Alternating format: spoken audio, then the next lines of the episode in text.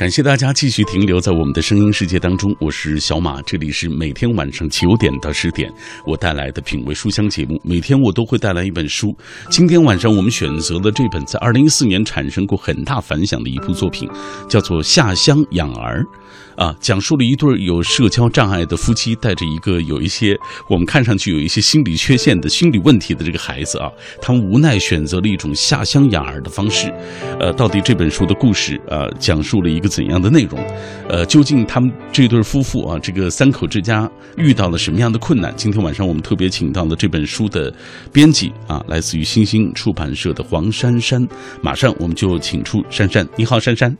马哥你好，嗯，呃，收音机前的听众朋友，呃，都在等着收听今天晚上这一期节目啊。大家对这本书很感兴趣，因为这本书在二零一四年推出之后，受到很多人的关注，而且我看到它也登上了很多好书榜的那个榜单。呃，我想就是因为这本书，其实他所关注的这个问题啊，呃，比如说那样的一些面临教育的、面临孩子教育问题的这个家庭，都是共同关注的。这就是这本书关注的问题，它其实是非常具有话题性的。你怎么看？嗯，对，这是一本关注教育话题的一本书。嗯，关于教育的话题，现在毫毫无疑问，天然的是一个热门话题。嗯，所以 也催生出来大量的教育类的畅销书，包括教育的整个产业都非常的大。这确实反映了现在社会上我们大家对教育非常非常的关注。嗯，我个人是觉得，呃。现在，尤其是孩子比较小的这一波父母吧，是以就是比如孩子在十岁以下或者十岁左右这样，基本上是以七零后、八零后为主体的父母，这个主力军本来就比较年轻。呃，对，就是就是我们这一代人哈，其实，在成长的过程中，其实是有很多问题的，就是可能物质生活比我们的前辈要好一些，不缺吃不缺穿了，嗯，但是其实精神上。是很粗粝的，就是父母对我们的教育，可能父母的生存压力或者工作压力都非常大。其实是无暇，我觉得我们小时候回想一下，可能无暇会被，就是精神上的很多问题，心理的很多。波澜呀，坎儿啊，父母很难去关注，因为父母基本上采取的放养的方式，对对对，对对对。我我今天还看一个读者在说，就是父母给他很大的空间，嗯，所谓的，他说他逃学了半半年，父母都不知道，嗯，就这样的事情可能很常见，没错。那么这样的一代人长大以后，当他们的做了父母，尤其还是以独生子女为主，哈，这也是我们国家的一个特殊情况，嗯，那么他们会显现出一个什么特质？就是对孩子过度关注，嗯，对这个所谓的这个教育觉得不容有失，有一种过度的焦虑，嗯，所以他们也会大量的看育儿书、买育儿书，成为这个购买主力。但是实际上，珊珊，我一直觉得这本书 好像很难归类为教育，就是育儿书，呃，对，它确实不是一个育儿的指导书。嗯，其实我们包括在。对它的归类上，出版人都出版的人都都有纠结，有的觉得是文学，有的觉得是育儿。但是说实话，读者就把它归进了育儿类，嗯，就是把它当成了一个教育的书。很多人做了很多条条框框的分析，包括说套用这个理念合适，那个理念合适，确实又把它当成了教育书。这就跟说一个孩子生出来，父母也决定不了。所以这是读者的一个自然的选择。嗯嗯，今天我们带来的就是这本这样一本很难归类的书啊，它讲述的就是这样一个呃这个菜鸟爸妈这样一对菜鸟夫妇啊，他们这个如何让自己的弱孩子变强大的故事。所以这样，我们接下来透过一个短片来了解一下这本书的相关内容。一个恐惧上学的孩子，一对走投无路的父母。一个引发中国父母与孩子共鸣的成长故事。今晚分享冯丽丽作品《下乡养儿》，看菜鸟爸妈如何让弱孩子变强大，从孩子身上遇见更好的自己。本书曾在读库节选发表，引发广泛争议。有人读后意犹未尽，有人读后怒不可遏。是一本被无数父母誉为无理论少空谈、有实效可借鉴的最走心的育儿书。嗯，我们刚刚透过这个短片了解了这本书的相关的内容啊，被称为最走心的育儿书。呃，但是我们刚刚透过这个短片，其实也了解到这本书最初是发在张立宪的这个读库上啊，在这个上面连载。那你们怎么发现的呢？嗯、是这样，这个新星可能出版社有一个近水楼台先得月哈，因为我们跟读库是有一个合作关系，我们也都很喜欢看读库，嗯，所以这个书在二零一四年下半年连分成两期在连载，所以呃连载的过程中，这个就是刚才说的引发了很大的争议。尤其是上集刚刚出来没有下集的时候，就是在豆瓣儿啊，在读库的微博微这些都引发了很多争议。嗯，就是有人觉得很好，两极分化的一个看看法。后来等到他的下也出来之后呢，我们也是通过有因为有读库的这层关系吧，就和作者联系上，就签签下了这个书的单行本的一个出版。所以是在去年二零一四年的五月出版了下乡养儿的单行本。嗯嗯、有朋友在我们的微信当中已经说了，说去年我在读库上就看到了关于这本书的一些内容啊，连载的一些内容。当时觉得，我觉得这对夫妇好像有点神经质。奇葩，这都是哎，你怎么理解大家这种反应？就是这种奇葩呀、这种神经质的反应呃。对这个争议，我个人是真的是觉得是个好事儿。嗯，因为包括我们前就上周在新浪的视频，就是冯丽老师也是之前在新浪有一个演讲的视频。嗯，因为这个网络的影响很大嘛，这个一出来，也是还有很多人有非议。嗯，我是觉得只要是善意的批评，其实都是给我们这个话题的一个讨论的空间。嗯我并不希望大家一味的去追捧，或者说对把这个作者冯丽老师神化。嗯，我觉得这这都不是好事儿，嗯因为我们一直也没有把他定位为一个教育专家，其实她就是一个普通的母亲，嗯有这么一段经历。来和天下的父母来分享这个故事，就是我们对她的定位是一个好的故事的分享者。嗯，就从这个故事中，你如果认真的听她的故事，是能够从中悟到一些东西的。嗯给大家一些鼓励也好，一些领悟也好，我觉得仅此而已。嗯，真的不想去说教什么。哈哈，你说到这个冯丽丽啊，关于她的个人经历，很多人也觉得特别有意思。实际上，她本身呃是大专学历，嗯也没有什么特别固定的工作，好像。哎，关于这个情况呢，就是我看也有一些听友在互相讨论，嗯就是她怎么能够就。对孩子能关注到这个程度，很多人可能就是他没有特别多的工作的时候，可能就是疲于奔命的想奔这个工作、奔那个工作去的啊。关于这个冯丽丽的相关介绍，这样我们以下也透过一个短片来了解一下她。好，作者冯丽丽，七零后，出生于华北平原一个村庄，大专文化，梦想是成为伟大作家。毕业后分到钢厂，后辞职来到北京，做过办公室，当过出版社校对。女儿因为恐惧学校而退学，她和丈夫带着孩子到农村生活，做饭、种菜、养鸡、放羊，孩子重又阳光灿烂。她也写出人生第一部作品《下乡养儿》，并因此成为许多菜鸟爸妈的朋友。透过这个短片，我们了解到，现在她也成了很多菜鸟爸妈的朋友了，成了他们的这个知心的伙伴了、啊。对对对给他们出主意对，啊。很多母亲说嗯从他那儿获得了力量，但是这个获得力量的过程，其实是冯丽丽付出了非常艰辛很曲折的很曲折的，对啊，非常付出了非常大的这个这个艰辛。那这样，接下来咱们就给大家讲一讲这个，打开这本书，讲讲书里的故事。好你看，其实冯丽丽和她丈夫，她之所以要把这个孩子天天啊带到乡下去养，就是因为他们的孩子天天他他恐惧上幼儿园啊，经常做噩梦啊。这个我看这两口子已经被他弄得心力交瘁了特别遭罪哈。啊。跟大家讲讲这一段怎么回事儿，到底是嗯，对，确实是因为前面的第一篇呢，其实有一些东西作者没有讲，嗯所以大家最常会问的一个问题就是天天为什么会这样？这个我们现在就是，尤其我是一个客观的旁观者哈，可能是分析的会更客观一些。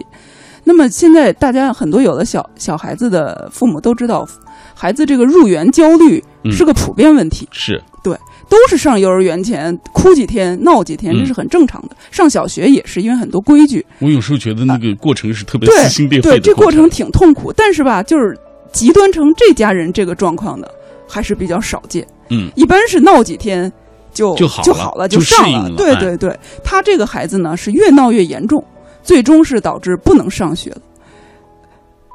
呃，因为我们一直在教育中一直说一个话题，就是说孩子的问题都来源于父母，嗯，或者有的这个文学性一点的话说，孩子是父母的一面镜子，嗯，它其实我觉得有时候它是个放大镜，哦，它不光是镜子，它还会放大父母生命过程中的很多问题。你的意思是说，孩子出现这样的问题，其实是因为父母的原因？对，因为我们要是跳穿越一下哈，跳到现在，这个孩子很健康，嗯因为已经上初中了。后面这个后记里也有提到，还当了班长，就是从事了很丰富的社交生活。嗯，那么证明他的学习能力、社交能力，身体就更不用说非常健康，嗯没有问题。那么这样一个没有什么病理性原因的孩子的这种心理问题，那么我们觉得他确实主要是来源于父母。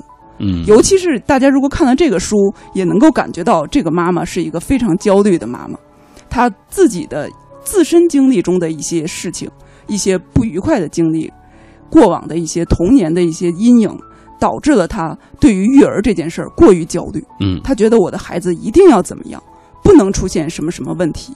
因为我们也做了一些微信哈，也有介绍他的妹妹，嗯小时候就是不能上学，这个给他造成一家人一个巨大的问题。那么他有一个很生硬的逻辑，就是说我的孩子如果不上学，我们这家人就完了，嗯就会像我妹妹那样就糟糕，一辈子都很糟糕。所以他有这么一个心理的问题在。那可能我们现在去分析哈，他可能孩子随便一哭，他就先受不了了，嗯他就崩溃了。可能一般的家长粗大条一点儿、粗枝大叶一点去上去吧，也就也可能也就过去了这个坎儿。他这个是孩子没怎么样，他先焦虑的不行。没错啊。那么他的先生呢是非常善良、非常有学识的一个人，嗯但是性格也是非常比较软弱，应该说，感情很丰富。啊，好，马上要进入广告时段了。广告之后，我们继续请出珊珊呃，为我们继续来介绍《下乡养儿》这本书里的故事。人生无论是走到生命的哪个阶段，我想我们都应该喜欢那段时光所给予你的东西，交付那段时间该交付的情感，完成那个阶段该履行的那个承诺。我是小马，我喜欢我人生的这样一个阶段啊，呃，是因为我过着自己能够驾驭的。呃，并且喜欢的工作，每天和心灵相通的人一路同行，读书、听歌、说话，啊，这就是我每天的惬意生活。今天晚上品味书香，我带来的这本书叫做《下乡养儿》啊。来到我们直播室的是这本书的编辑，来自于新兴出版社的黄珊珊。那在我们节目进行的过程当中，也欢迎各位通过微博、微信的方式来跟我们保持紧密的联络。微信参与的方式就是微信公众平台上搜索“小马读书”的拼音啊，微博参与的方式，新浪微博中搜索“品味书香”或者“小马 DJ” 啊，你就可以在第一时间在我的直播帖之下给我留言。当然，各位也可以下载中国广播 app 来收听我们的往期回放。呃，看到了这一刻啊，很多朋友已经通过微信的方式找到了我，比如说许岩峰，还有冰心，嗯、燕南慧玲啊、已经开始啊、要参与我们在周六的活动了啊，我要参加小马阅读会，加上您的联系方式，这样就可以参与到我们的活呃活动当中。还有许岩峰啊，当然我们也欢迎。更多的朋友能够加入到我们的行列中来。我们在周末、周六下午的一点到三点，在顺义新国展北京国际图书节的主会场，也就是 E 三馆啊，呃，要开始开启一个青年作家论坛，将会邀请一些人气作者跟我们一起相会在那里。今天晚上我们带来的这本书啊，有关于教育，呃，有关于儿童的这种教育，确切的说，那你童年的时候在乡村里生活过吗？乡村的生活带给你怎样的一些记忆？你又赞成让自己的孩子啊童年在乡下度过吗？这样，珊珊，接下来咱们共同看一看大家的留言。很多朋友在今天晚上都在分享他们听到这本书的种种的感受。呃，比如说我们的老朋友，这是风信子的花语啊，说到了一段久远的故事。他说，父亲抗了元朝走的时候，我还没有出生呢。我是在东北农村出生的，山清水秀，养鸡种菜。印象最深的就是听见母鸡下蛋的那个叫声，啊，趁热去拿，躲在门后偷偷的喝。姥姥明知我拿走了，还要假装这个满院子去找鸡蛋。她说，美好的这个童年的记忆，就是在那个乡村。现在还有一个爱养鸡的嗜好。呃，后来医疗队下乡的时候，我也在院子里养鸡种菜，是一个挺快乐的一段时光。呃，当然也有朋友提到了，就是他这是童年的梦。他说，在童年的时候啊，是跟着奶奶在乡下度过的。呃，他说跟爷爷奶奶生活，没有童话，没有游戏，有的就是在那里就是跟老人一起，对于过去的生活的一些记忆。他说也因此啊，就是说让他自己和父母之间有某种隔阂。长大之后，这个对他们的影响还是挺大的。他说，如今这个呃，虽然喜欢独处吧，但是遇事还是学会了问问朋友，不再一意孤行。呃，父母也体会到当初他们为了工作抛下我给老人在乡下啊，这个造成的隔阂。现在呃，全年一半的时间都在北京陪着我。他说，童年的孤独这课我不知道补上了没有，但是我们都尽量在补。将来我一定不会让我的下一代离开我。啊，这个，因为我觉得童年那种无边的孤独感，其实对于孩子的这种影响其实是挺大的。你能理解他说的是？嗯，其实我个人也是这样一个经历啊。对，所以这其实就是我刚才说的，我们觉得七零八零后成长过程中这种父母的缺失、缺位，其实是很普遍的。嗯，尤其当时的可能城乡差别更大，或者经济差距比现在还要大，那么。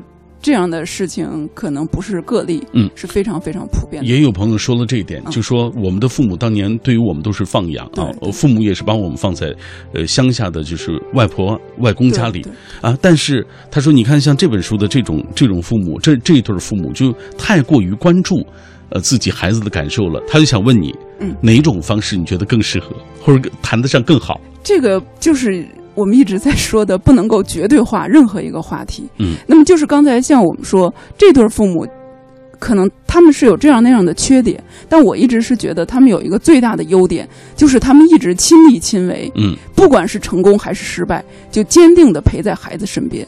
而且我也和一些朋友分享过，你看整个这个过程中，他们家虽然鸡飞狗跳的，但他们一家三口非常团结。嗯，甚至于也非常也可以叫封闭吧，就是自我。自成一一体，嗯，他不会有长辈的干扰，对，也不会。我想这家里如果有点事儿，七大姑八大姨都进来，你你一句高见，我一句，嗯，可能这就更乱了。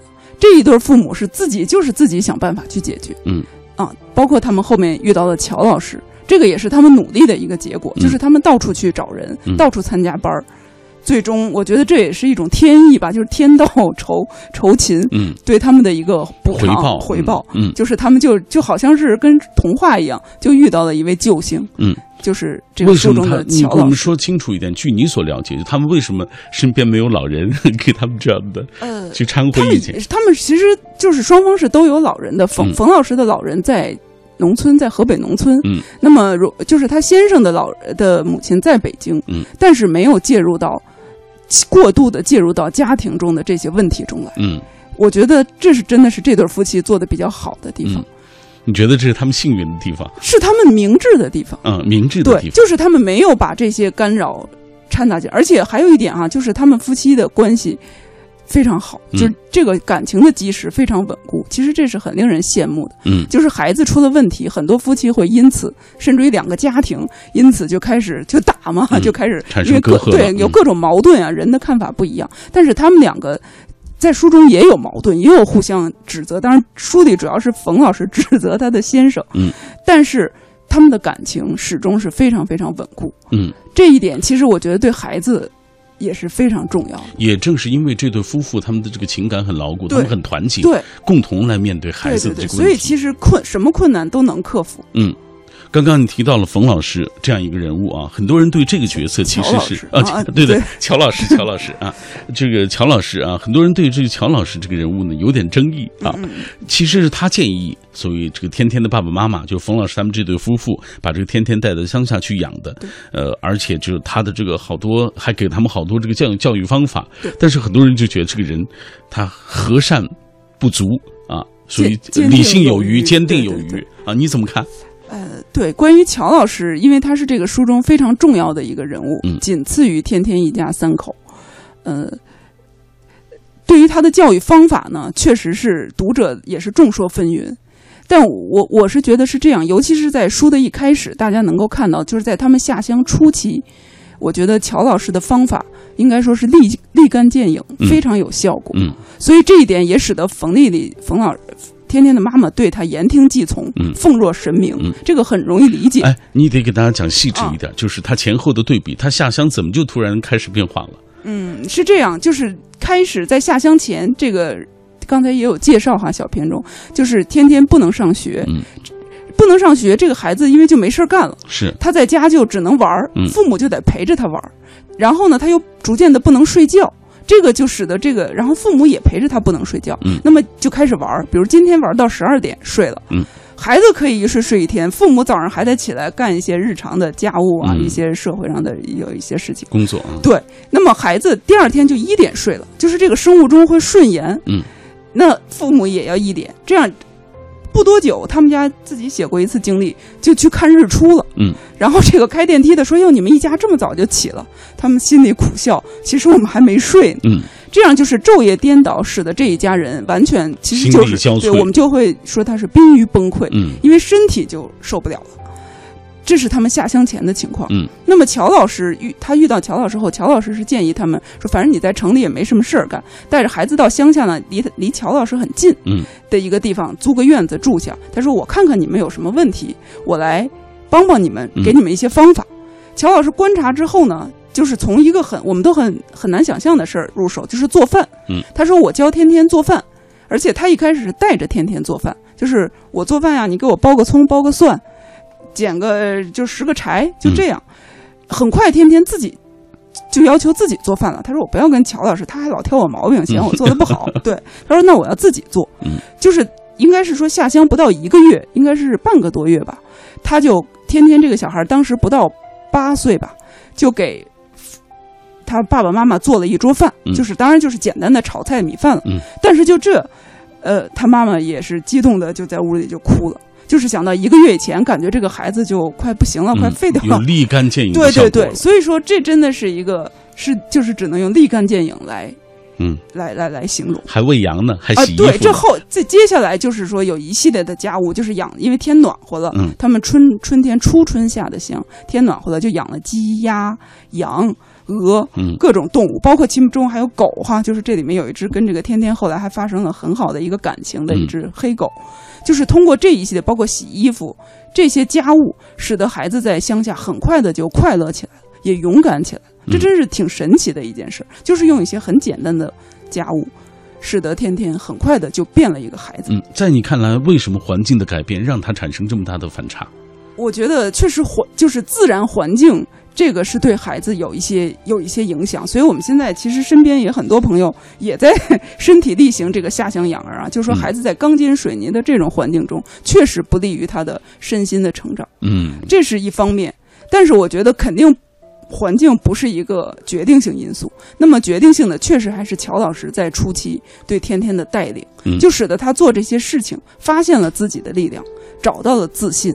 这个东西恰恰是天天在下乡之前，在他父母非常爱他，但非常有点过度的这个关注、关心和这种包围下，他没有展现出来的力量。嗯。好，品味书香。我们今天带来的这本书《下乡养儿》，应该说提供了一种，呃，这个所谓换一种育儿模式啊，来育儿的一种方法。这样，接下来我们继续要透过一个短片来了解这本书的相关的内容。下乡养儿讲述了一个换一种育儿模式、换一种方式生活的可能性。一对有社交障碍的夫妻带着一个有心理问题的孩子，无奈选择了下乡养儿，买菜、做饭、洗衣、放羊。一年乡下的生活，居然使一家三口的生活正常了。这是一本诚实的书，下乡养儿不是田园诗。不是带着孩子体验大自然，作者不加隐晦地记录了一家人的焦虑、无能、怯懦与缺陷，记录了小家庭和外面世界的冲突、矛盾、妥协与算计，以及其中的改变。今天在节目进行的过程当中，我们也有互动话题，请大家来说一说，你是不是有在这个童年在乡下生活的一些经历啊？很多朋友，我看好像大家说起乡下的生活，都觉得是特别美好的一段经历。比如说记忆长歌，他说，对于自小从农村走出的我来说，那段童年的记忆虽然已经过去三十多年了，很多场景仍然历历在目。比如说深夜啊，纸窗上爬伏的那个蝎子，壁虎，呃，窗外北山传来的包括狼嚎声，啊，比如因为误食病猪肉死去的傻花姑娘，比如秋天沉甸甸的谷子和丰满的高粱穗，呃，乡下人的那种淳朴啊，成年人之间彼此的算计啊，那种淳朴的那种东西，记忆犹新的，呃，还有是贫穷，这些给我造成了这个刻骨的营养不良的记忆啊。他说可以说是在北京招工的父亲帮我们逃离那里，但是记忆中的乡村随着时间的推移。越来啊，越发疏离田园牧歌的那种诗意了，有美好，也有现实的残酷无奈。魂牵梦绕之后，有百般的回味。看来这位朋友其实对于乡村的记忆是很复杂的啊。那段经历给他来，呃，下面是霍海人，他说我就是在农村长大的，觉得与城市相比，农村孩子虽然没有更优越的条件，但我们有更开阔的活动的空间，可以肆意的在田地间奔跑玩耍，不必在意城里危险的车流，可以在草丛中捉各种。小虫子啊，还可以捉萤火虫。到了八月底，核桃枣都熟了。一边打一边吃，那个过程是特别幸福、特别美好的。贺兰明迪说，童年的记忆伴随与父母在内蒙草原生活，跟随大人放牧，或者被抱在马上，或者是大人这个在大人间跑来跑去，和小伙伴在草坡里追逐玩耍打闹，有时还会演变成打架，不过很快就言归于好了。啊，看牧民摔跤、喝酒、听他们唱歌，贱货趁他们不留神儿偷走锅里的炖好的羊肉，和小伙伴大吃解馋。难忘的是老人拉的马。马头琴悠扬当中有莫名的那种感伤。他说这些并非随着岁月流逝从记忆中抹去了，长大之后也回过。不过都市化、荒漠化使得那里非记忆中的家乡了，变得陌生疏远。啊，旧时家乡在现实中的枯萎凋零渐行渐远，而它如夏花灿烂啊，永远的。这个珍藏在我心最美好的那个地方，就大家基本上说起关于童年啊，在乡下的那些生活，基本上我们看到的还是美好。当然，也有朋友说他贫穷啊，说的乡人之间的算计等等啊，嗯，种种的感受其实都是挺好的。但是，是不是说这个？难道一定下乡养儿，它就是一个正确的方法，就是一种好的模式？啊，珊珊，我我们在推广这个书的过程中，其实也一直在面对这个问题。嗯，我们其实很想说的就是，我们没有推广下乡养儿这个模式。嗯，而且这个模式也不可复制。嗯，我们一再说，就是这对父母确实很爱他的孩子，全身心无条件的爱。嗯，包括愿意就是抛掉自己的工作，甚至于放弃掉所谓稳定的工作来陪孩子。这是我们觉得很佩服，也很羡慕，但是这不是一个常态，这是一个个案。对我们必须得冷静一点的来说，嗯，不可能人人都做到这样。即使现在在城市中，在发达的城市里，可能有一些家庭条件比较好，呃，就是女女女人有了孩子可以做全职妈妈，嗯，这个数量也终归还是很少的。所以我们是觉得，尤其是一家人在带着孩子到乡下去生活，就是这样一种绝对化的。育儿模式是不可复制的，我们也不提倡。那么，那我就在想了，那出版这样一本书，这种向下呃这个所谓教育的案例，它对于普通读者或者对于不认同这种价值何在？价值何在？对对对，我们也是，这个这是一个挺终极意义的问题，我们也得想一想，经常也会提自问自己。所以，我们我确实是觉得这里面我们想想给父母的一些启发。不是一定要下乡，但是从这个故事中，你能够体会到的是，父母自己的心态要先放松下来。嗯，对，可能是说，呃，我们也有一次有的题活动叫做“放下焦虑，放手养儿”，就是你要放松下来，你要给孩子空间，给有有敢于这敢于给孩子空间，敢于去信任孩子。其实孩子的力量是很大的。嗯，这个乔老师在书里也有一个很形象的比喻哈，就是说。呃，就是天天像一个小树，你们父母两个人像两棵大树，把它挡在了上面。你好像是帮他挡掉了风雨，但你也挡住了他的阳光。嗯，一旦你们让开空间，他就能够迅速的成长。嗯，其实这确实就是万物生长的一个道理。没错，没错。我们可能父母也是要遵循到这个道理，要回归到这个教育的这个本质来。嗯，其实是帮助孩子更好的成长。嗯。